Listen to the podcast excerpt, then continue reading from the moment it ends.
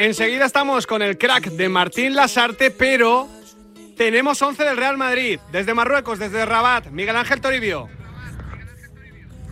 La es que no juega Dani Carvajal, juega en su lugar por la derecha Nacho, el portero Lunin, centrales Rudiger y Alaba, lateral izquierdo Camavinga, pivote Chuamení, interiores Kroos y Modric y arriba Valverde, Vinicius y Rodrigo. Tori, eh, no juega Carvajal, eh, precaución, rotación, ¿por dónde lo entendemos?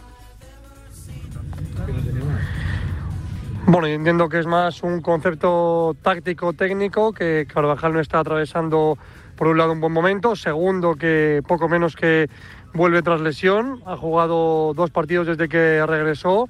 Eh, y a partir de ahí creo que eh, Nacho se merece seguir jugando. Em, por lo que sea, a Ancelotti no le gusta, le cuesta poner a Lava de tres y por eso, bueno, pues juega em, Eduardo Camavinga en esa demarcación del lateral izquierdo. Creo que es fundamental que Camavinga se mantenga en el 11 porque ahora mismo es el futbolista que tiene ese pico de forma físico con respecto a sus compañeros. Absolutamente. Pues muchísimas gracias, Tori. Adiós. Comentario breve, Adrián Blanco del 11 del Real Madrid. Sospechábamos que Ancelotti no le acaba de convencer lo de Alaba como lateral. Prueba hoy de central. Importante que Camavinga siga ganando minutos en ese lateral izquierdo. Sí, ganas de ver a Camavinga. Me imagino a un Real Madrid volcando mucho ese juego por la izquierda. Eh, no es lo mismo tener a Nacho que a, que Carvajal en ese sentido en, derecha. Y ya hemos visto lo que promete esa relación entre Eduardo Camavinga y Vinicius Junior. Luego seguimos hablando del Real Madrid, pero tenemos que hablar también de su rival, del Al Ahly. Es que me cuesta, ¿eh? Decirlo como lo ha dicho. Al Ahly. Ah, no lo voy a clavar, ¿eh? Como nuestro amigo marroquí Pizarrita nos ha dicho que hay que pronunciarlo. Pero bueno, el caso es que vamos a profundizar en su historia y también en la experiencia de un amigo del fútbol español, por supuesto. Don Martín Lasarte, bienvenido a Pizarra de Quintana. ¿Qué tal? ¿Qué tal? ¿Cómo estamos? Martín, ¿cómo, cómo recuerdas esos meses en, en Egipto con el Al-Ali? Y bueno, fue una, la verdad que fue una experiencia preciosa, fue, casi un año, 11 meses, 10 meses, una cosa así. Nosotros llegamos con el torneo, eh, digamos, en desarrollo, el equipo iba mal, extrañamente, porque es un equipo que habitualmente es campeón o, mm. o pelea el torneo, incluso clasificando a la Champions de África. Y bueno, tuvimos la fortuna de enderezar el camino, este que en aquel momento estaba Ramón Díaz dirigiendo el Pirámides, el que este, y el Samale, que son los tres equipos, digamos, de alguna manera que que conducen la liga egipcia. Y bueno, le dimos la vuelta ya por enero, febrero, hicimos el 100% de los puntos y, y, ya después nos pusimos en el liderato hasta alcanzar el, torneo. Y bueno, después ya la, el comienzo, hicimos la pretemporada incluso en Murcia, en Alicante, por ahí, estuvo muy bien. Y bueno, un traspié, en estos equipos un traspié lleva a, problemas, y bueno, nos llevó a problemas, lamentablemente, este con toda la ilusión que teníamos por delante, terminó ese, ese trayecto. Pero repito, fue una experiencia muy bonita, un equipo enorme, enorme, este en África es bueno, un equipo, digamos, es como si fuera Real de Madrid, de alguna mm. manera en Europa, bueno, en África el Alali es eso, ¿no? El Alali que por cierto es el nacional, digamos, el significado en árabe, ¿no? Por eso tu ligación también por ahí, ¿no? No, bueno, de casualidad, sí, de casualidad. Eh, pero, pero este, sí, yo le hice mención sí en su momento. Pero bueno, este, y de hecho, mm, eh, lo de jugar en Marruecos, se repite en cualquier ciudad de África donde el Alali juegue, eh, se va a sentir local siempre, ¿no? Mm. Este, ¿no? No en estas circunstancias particulares, siempre, porque tiene muchísimos seguidores, incluso el club tiene escuelas en, determinados puntos de África, sí.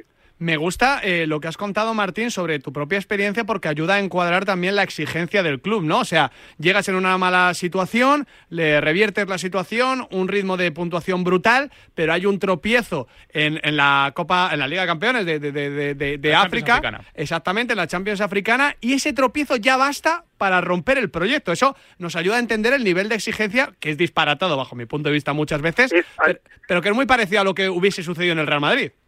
Exacto. Para, por eso te, puse el ejemplo. Es, es altísimo. Eh, a ver, eh, no sé, algún tropiezo en el comienzo o en alguna circunstancia muy particular, vale, pero no en cualquier otra circunstancia con un equipo titular frente a digamos una semana normal de tarea, lo que fuera, no es entendible, no, no, no puede, no es posible. Incluso te diría más, hay cosas un poquito que van más allá, ¿no? El, la, directiva, el, pueblo, el aficionado egipcio eh, entiende casi la, al Ali como una cuestión casi religiosa, casi espiritual. Hay algo que va más allá del juego, que, quizá para los occidentales nos cueste, nos cueste mucho más. A mí por lo menos me costó, y eso que soy muy pasional. Pero bueno, repito, hasta ese, hasta ese punto llegan. Martín, tú que los conoces bien, ¿qué significa para Alacli el Mundial de Clubes y además enfrentarse al Real Madrid como campeón de Europa? Y bueno, nada, lógicamente un, un tremendo honor, una, una de esas posibilidades que, que no son habituales, más allá que la Lali ha estado coqueteando en, el Mundial de Clubes unas cuantas ocasiones últimamente. No ha, no ha tenido la oportunidad de, llegar a una final o de ganarla, lógicamente, pues eso es mucho más difícil. Y bueno, tiene este partido hoy, lo digo sin ningún pudor, o sea, sin ninguna cuestión rara. Eh, he tenido tres, cuatro llamadas este, en el día de ayer y hoy de, mm.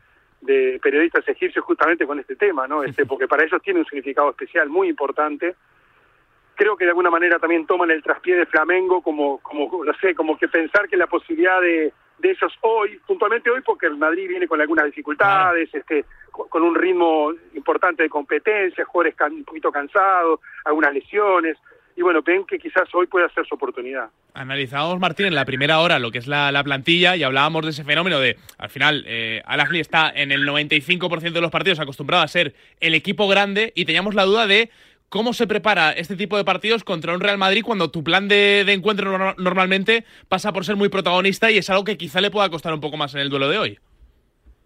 Sí, eh, eso es verdad. Lo que si acabamos de venir de un, mundial donde hemos tenido un poco de todo, ¿no? Equipos de una gran propuesta frente a equipos de respuesta que terminaron siendo batidos. No sé, Marruecos, por decirte algo, ¿no? Fue un equipo que, que mostró que hay otra manera, ni buena ni mala, es otra manera. Yo no veo a Lali en ese, en, esa, en ese aspecto, no, no, lo veo.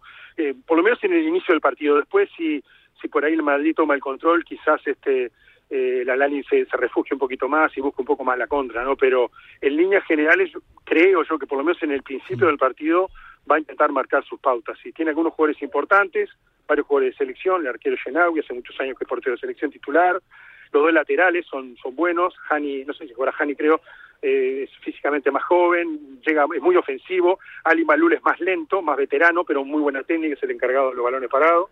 Y después tiene un muy buen mediocampo, ¿no? Con Solaya, al Solaya, que es un jugador técnicamente quizás el, no sé si el más distinguido, pero es un jugador fino, este, sin ser un, un cerebro, es un jugador fino.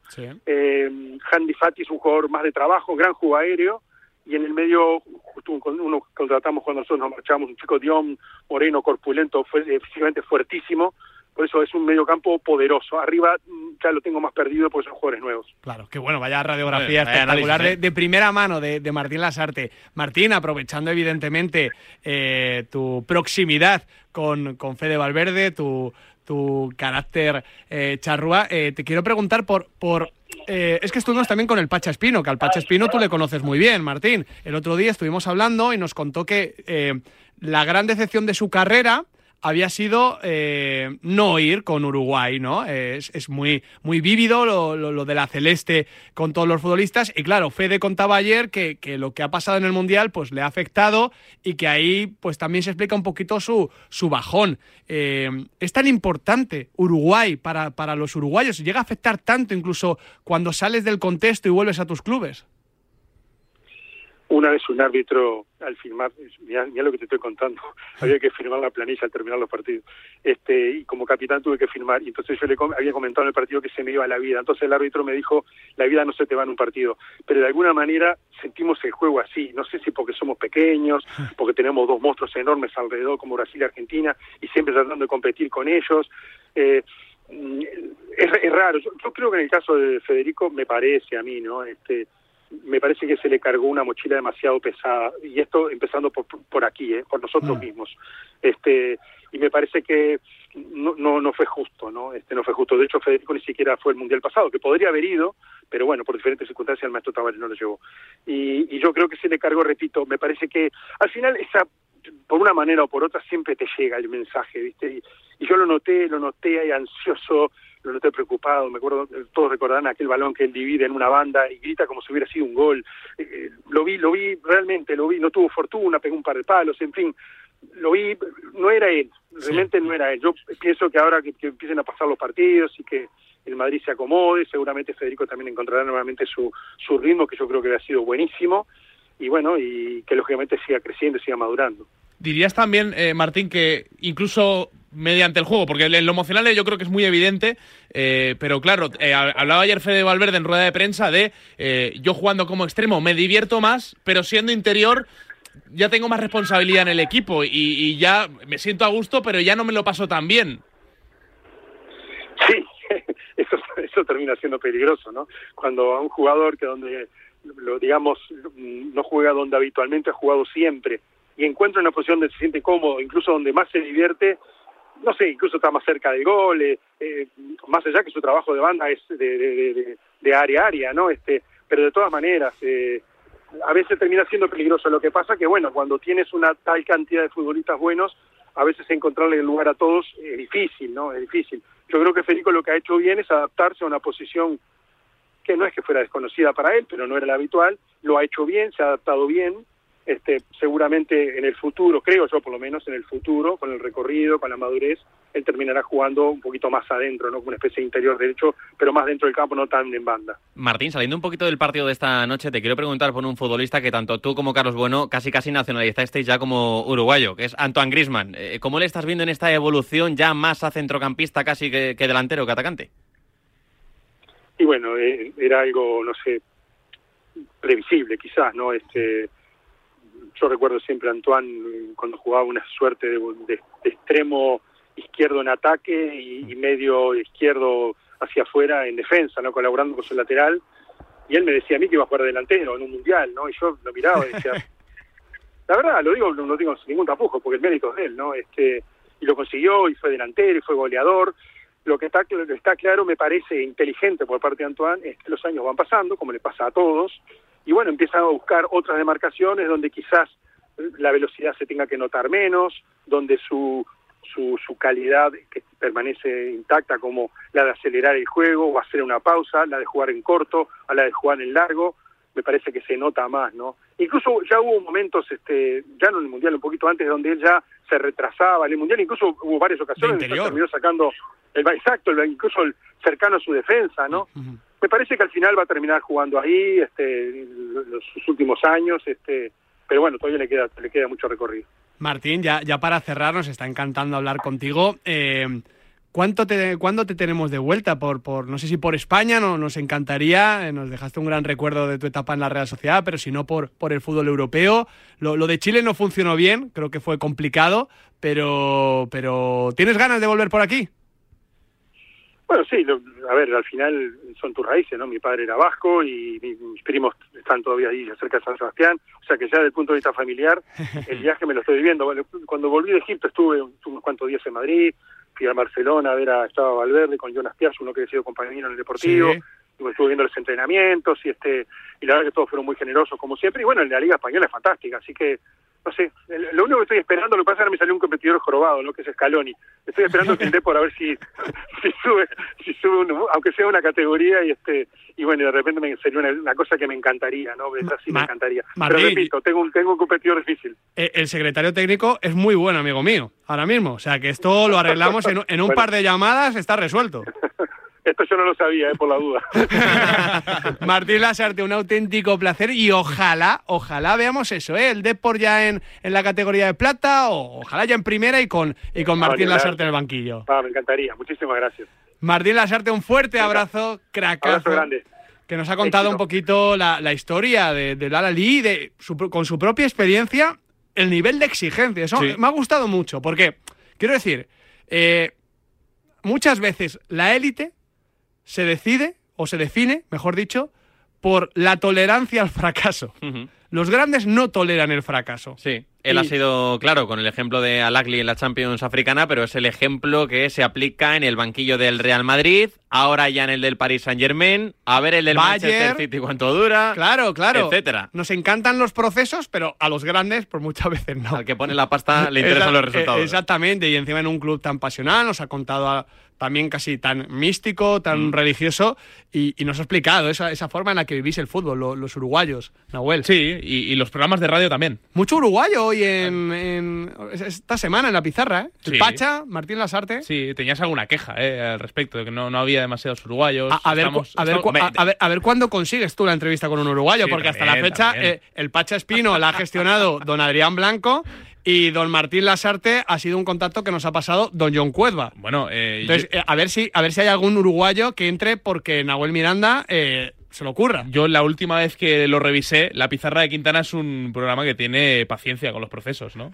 Eh, entonces, eh, somos, somos un programa grande, pero, Pero es que, a- que confiamos en aprovechate. Nahuel, aprovechate. Y- y- si hay algún uruguayo que nos esté escuchando, 91 Si 443 le meten caña por Twitter. 6501, le Nahuel. meten caña por Twitter. entre, mira. Es que antes ha empezado a decir, no, en Uruguay lo de eh, que el padre Sí, sí, se llama sí. igual que el hijo, eso no funciona así. Uy. Y nos ha escrito un uruguayo por Twitter. Eso no es verdad. Y quien no escuchase el otro día la entrevista con el Pachaspino, el otro día el Pacha sí, va, va abajo con Nahuel. ¿Es posible que Nahuel Miranda sea el menos uruguayo de esta mesa? Sí, Es posible. seguro. Eh, bueno, yo esta campaña de odio no, no, no la estoy entendiendo mucho, pero bueno, si quiere entrar algún compatriota a defenderme, 914436501. Venga, a ver si entra. El deporte es nuestro. Radio Marca.